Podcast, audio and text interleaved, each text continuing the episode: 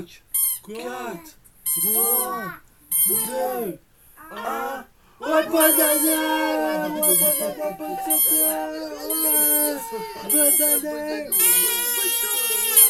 bonne année Bonne année bonne Eh, hein.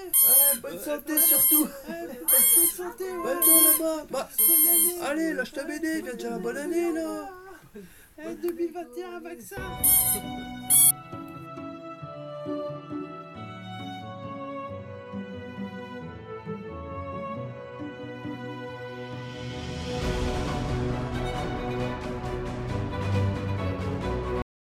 Salut tout le monde, c'est Comics Grincheux. Pour ce nouveau conseil lecture comics, je vais vous parler de War of Kings de Dan Abnett, Andy Lanning et Paul Pelletier. Alors, qu'est-ce que c'est que War of Kings? Eh bien, c'est un récit qui nous plonge dans l'univers cosmique de Marvel tel que l'ont redéfini Andy Lanning et Dan Abnett il y a maintenant quelques années de cela, suite à Annihilation Conquest. War of Kings nous présente en fait la lutte entre Flèche Noire, le leader des Inhumains, et Vulcan, le leader des Shi'ar, troisième frère des Frangins Summers, qui est légèrement psychotique, il faut bien le dire. Alors ça se traduit comment? Eh bien ça va se traduire par de nombreuses bastons, euh, de l'épique, beaucoup d'épique, mais surtout euh, des personnages qui sont très peu manichéens. Les Inhumains sont en fait en train de commencer une alliance avec le peuple des Cris, qui se traduit notamment par le mariage de Crystal et de Ronan l'accusateur. Mais ce mariage va forcément être mis en péril par les Shi'ar et Vulcan, qui dirigent d'une main de fer très dictatoriale l'empire des Shi'ar, qui auparavant était dirigé par Lilandra. Alors c'est forcément un récit qui demande un peu de connaissances sur l'univers cosmique. Si vous ne savez pas qui est Lilandra par exemple, si vous ne savez pas qui sont les Kree, qui sont les Shi'ar, et qui sont les Inhumains, vous allez avoir du mal à plonger dans le récit, c'est plutôt clair. Mais par contre, si vous êtes très intéressé par ces peuples, et que vous êtes aussi très intéressé par l'univers cosmique de manière globale chez Marvel, eh bien ce récit est vraiment fait pour vous. Il déborde d'action, je l'ai déjà dit, les batailles sont souvent très épiques, et surtout le rythme est très bien géré entre des moments donc plein d'action, avec des grandes batailles dans l'espace ou bien sur les planètes, mais aussi des moments plus intimistes où les personnages révèlent vraiment leur caractère, leurs forces et leurs faiblesses. C'est vraiment à mon avis ce qui fait la force du travail de scénariste de Dan Abnett et Andy Lanning. Lorsqu'ils collaboraient tous les deux, ils arrivaient à travailler sur des univers où les personnages étaient vraiment très complexes et donc très intéressants, en proie à chaque fois à des grands dilemmes, et c'est ce qui fait à mon avis la grande richesse du récit. Son point faible se situe notamment au niveau des dessins. Les, Paul Pelletier n'est pas le dessinateur le plus régulier du monde. Euh, Lorsqu'il fait des gros plans, les visages sont souvent assez irréguliers. Et donc, ça a tendance un peu à atténuer notre implication émotionnelle dans certaines séquences. Mais malgré ça, les séquences d'action sont très bien rendues. Il y a notamment un très bon travail de colorisation dessus. Euh, il faut dire que Paul Pelletier n'est pas très très aidé parce qu'il a beaucoup d'encreurs qui le relaient, donc ça n'aide pas forcément à rendre son trait très régulier. Mais War of Kings, qui vient donc de ressortir chez Panini Comics en Marvel Deluxe, c'est une très très bonne pioche, même si cette édition est un peu plus légère que la précédente, vous aurez quand même tout ce qu'il faut pour comprendre le récit War of Kings, et donc c'est mon conseil, lecture comics. Allez, à bientôt sur lescomics.fr.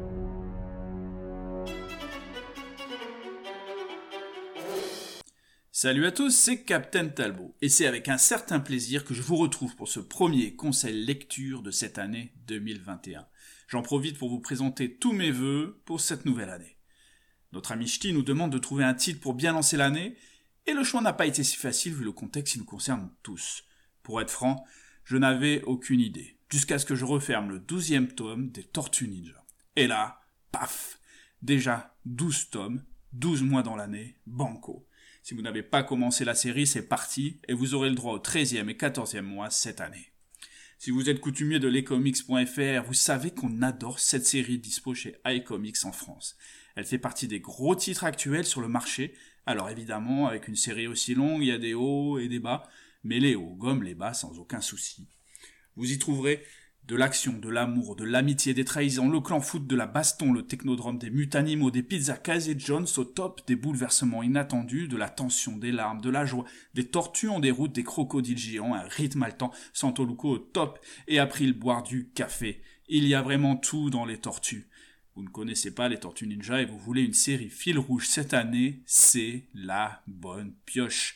Passez une excellente année 2021 sous le signe des tortues à lire avec une bonne pizza et un bon café, c'est le combo ultime qu'il vous manque pour vous faire oublier 2020. Alors, foncez sur les tortues et moi je vous dis à bientôt, prenez soin de vous et bonne lecture.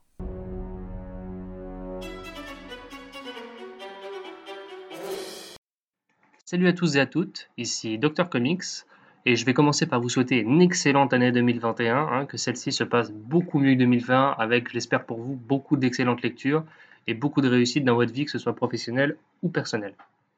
Alors moi, j'ai choisi de commencer avec ce premier CLC de l'année 2021 par vous proposer la nouveauté du catalogue Delcourt, Undiscovered Country. Donc c'est un récit assez blockbuster de chez Image Comics qui a été très très attendu puisque les droits euh, d'adaptation audiovisuelle ont déjà été vendus avant même la sortie du premier numéro et qui est euh, géré par une équipe superstar, à savoir à l'écriture Scott Snyder, pas très connu ici, et Charles Soules, qui est lui un petit peu moins connu. Et ces deux auteurs s'associent au dessinateur Gus. Camuncoli, et je suis vraiment désolé si ça se prononce pas comme ça. Donc Undiscovered Country, qu'est-ce que c'est? C'est un récit post-apocalyptique, euh, grand spectacle et un peu particulier, pour vous la faire courte, les États-Unis ont décidé de s'isoler du monde du jour au lendemain à travers des grands murs, euh, coupant tout signal radio possible, et laissent le monde un peu euh, voilà, sans leur influence. Donc forcément, en tout bon récit patriotique, le monde sans les États-Unis, c'est la catastrophe. Des guerres à foison, des clans, de la famine, des manipulations, des pandémies à n'en plus finir. Bref, c'est une catastrophe. Et d'ailleurs, il y a actuellement une grande pandémie qui frappe le monde, nommée Azure, et comme par hasard, voilà, après 30 ans, les États-Unis lancent un message à un groupe d'explorateurs en leur disant écoutez, venez, euh, venez nous voir, on vous propose le fameux traitement miracle. Donc forcément, ça sent le traquenard, mais euh, la curiosité euh, étant plus forte que tout, notre groupe d'explorateurs va se retrouver en mission officielle au sein des États-Unis, et là, forcément, rien ne se passe comme prévu. Donc on découvre une Amérique complètement transformée. toutes les bizarreries sont possibles, des animaux transgéniques, des humains mutants, euh, des armes étranges, un univers à la Mad Max euh, mélangé à Blade Runner. Bref, c'est euh, un festival d'idées en tout genre qui sont parfaitement mis en image par Giuseppe Camuncoli. Tout ceci est expliqué plus ou moins rapidement et finalement c'est plutôt cohérent, malgré le fait que comme d'habitude avec Scott Snyder c'est assez verbeux, c'est assez riche en dialogue, l'univers est présenté de manière parfois un petit peu lourde, mais il y a une telle générosité dans ce récit, une telle envie de proposer du divertissement aux lectures que finalement ça passe beaucoup mieux que dans ces récits chez DC Comics. Et on se retrouve avec un récit d'anticipation et d'aventure qui est vraiment plutôt plaisant, très bien illustré, avec un rythme plutôt bien géré malgré les dialogues un peu lourds. Et on se prend à finalement tourner les pages assez rapidement pour en découvrir un peu plus. Et ce premier tome finalement fait figure de prologue assez classique, mais laisse entrevoir des très très belles choses pour la suite. En tous les cas, moi j'ai été plutôt curieux en refermant le volume, et je pense que vous aussi. Et si les previews disponibles et l'univers euh, vous attirent plutôt, je pense que vous pouvez sauter dessus. Ce sera clairement une des lectures à suivre cette année. En attendant, je vous souhaite une bonne continuation et vous dis à très bientôt sur lescomics.fr. Ciao ciao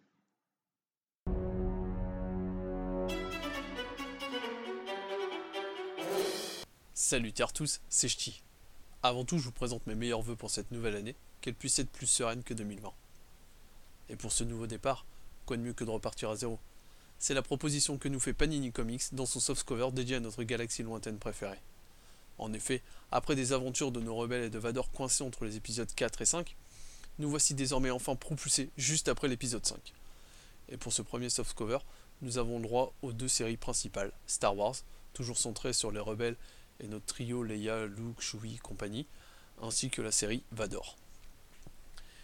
Après un passage assez convaincant sur Vador, Charles Soule prend ici les manettes de la série Star Wars, accompagné au dessin par Jesus Sej. On retrouve les rebelles bien mal en point, presque annihilés, et surtout un Luke en plein doute suite à LA révélation de l'épisode 5. D'entrée, les auteurs nous mettent dans l'action, avec rapidement une bataille spatiale et un nouvel enjeu qui se profile. Ils parviennent toutefois à doser leur récit en nous plaçant des nouveaux personnages. Ainsi, si Anne s'en est allée dans la carbonite et le Slave One, on retrouve Lando dans une situation peu confortable parmi les rebelles, mais également certains personnages qui nous promettent un certain pont vers la post-logie. Chez le Seigneur Noir des Sith, malgré une position enviable, Greg Pak et Raphaël Yanko nous livrent ici un Vador qui paraît battu. Le refus de son fils de se joindre à lui occupe son esprit, et il part en quête du passé de Luke pour comprendre son cheminement on va retrouver l'esprit de vengeance et de colère caractérisant le site. Et là où Star Wars nous projette vers l'avant, c'est ici les échos du passé de Vador qui se projettent dans celui de Luke. Un premier softcover plein de promesses, tissant des liens vers la postlogie comme la prélogie. Pour 6,99€, vous profitez d'un nouveau départ, sans trop perdre de vos étrennes.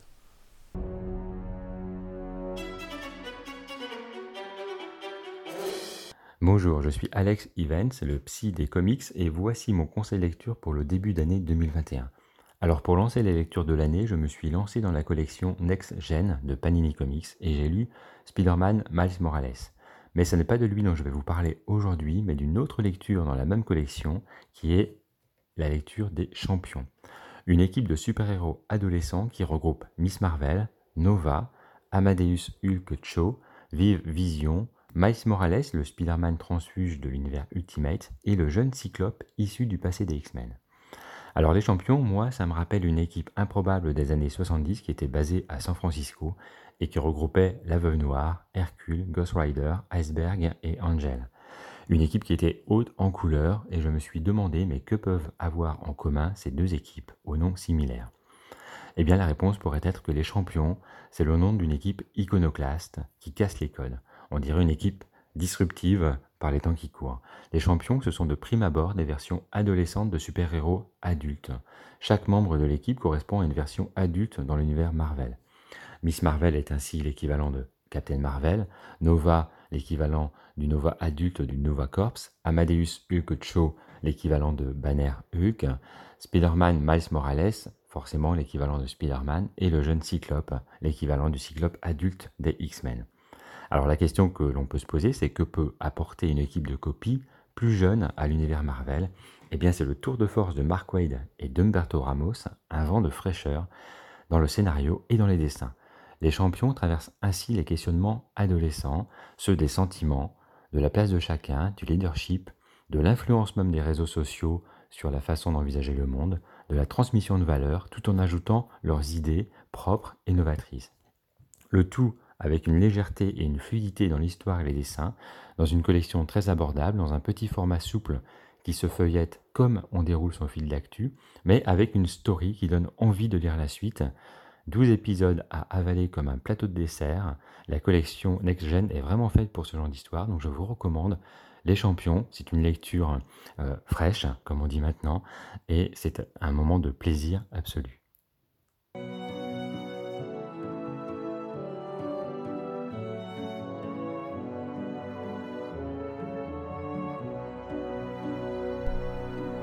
Peut dire que cette année commence plutôt bien, avec en plus des titres à venir qui nous font pas mal de l'œil et donc on reparlera soit en chronique, soit dans le conseil lecture comics du mois prochain sur lescomics.fr.